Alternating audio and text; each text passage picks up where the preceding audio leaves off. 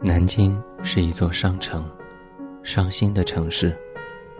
住在长府街那段时间，他深有体会。十一月份的季节，南京瑟瑟的冷风和绵延不断的秋雨，伙同随处可见的高大梧桐树，营造出了一种悲凉的气氛。每天早上七点钟醒来，望着阴霾的天空，总是有一种。说不出的心塞，迅速从床上跳起来，穿衣洗漱，喂饱自己后，裹着厚厚的羽绒服，在长白路上等七路公交车。欢迎收听新一期的晚安，我是温森，在中国重庆，祝你晚间平静。今晚。继续给你讲述故事《长府街的匆匆》第二集。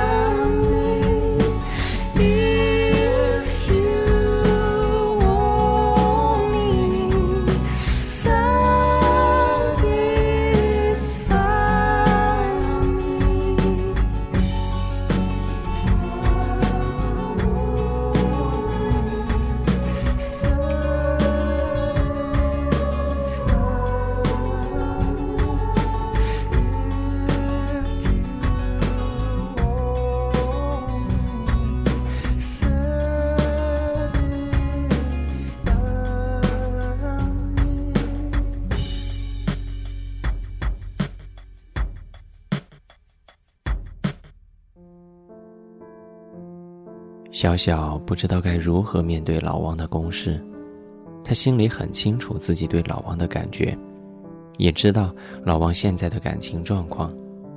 他也许不过是嫉妒那个十六岁的小姑娘能够拥有老王的一切，仅此而已。但是在老王约他的那一刻，他知道机会来了。那晚，小小开会开到很晚，过了七点，他开始拿着手机，变得有一些不耐烦。领导在上面一直不停地梳理工作内容，可是他一个字也没有听进去。老王的微信按时发来了：“我已经快到楼下了，你呢？”小小有些失望地回复道：“抱歉，可能还得稍微等一会儿。”领导还在总结会议精神。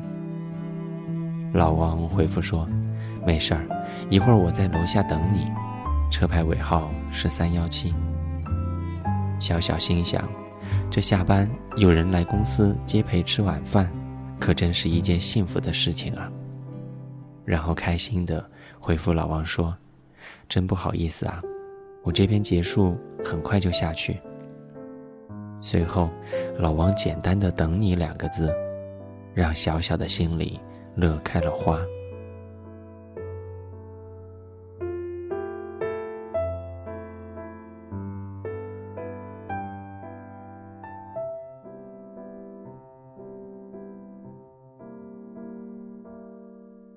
终于，会议很快就结束了。小小抱着新买的电脑往楼下跑去，寒风中。老王老远看着小小飞奔着过了红绿灯，他急忙打开应急灯，摇下窗户朝小小招手。小小微微笑的朝老王招招手，随后喘着气坐上了副驾驶，急忙道歉说：“真是抱歉，下班晚了，让你久等了。”老王有点责备的语气说：“没事儿没事儿，大街上你怎么跑那么快呀？”多危险啊！小小有点惊讶，心想：他这是在关心我吗？还是我想多了？小小顿了顿，回过神说：“哦，我平时习惯了，走路都是小跑的，刚刚一着急就直接飞奔了。可能是因为职业的缘故，老王没有再多说些什么。”他也担心，如果再继续说下去，自己的那点小心思，不经意间就会被识破了。毕竟，自己现在还不是单身的状态。随后，老王系上安全带，往水游城开去。路上，老王不知道该说些什么，他看着小小手中抱着电脑的盒子，就随口问了一句：“新买的电脑啊？”笑笑说：“是啊，换了新的工作，领导非得要说买一台新的电脑，在客户面前装高大上。”老王听后哈哈大笑起来。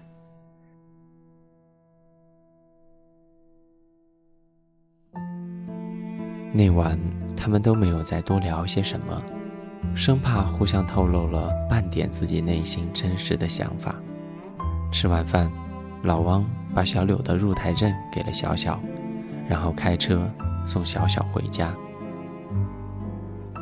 到小小家楼下的时候，老王看小小并没有想让他进屋的意思，就主动说：“我可以上去坐一会儿吗？一会儿十一点我去所里值班，还有一个多小时，不知道该去哪儿。”小小没想到老王会主动提出。要去家里面坐一坐，他有些惊讶，但是，他还是不由自主地说了一句：“当然可以了。”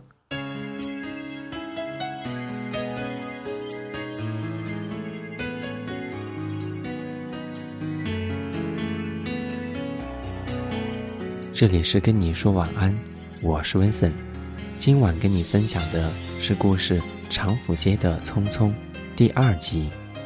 我们下一集再见。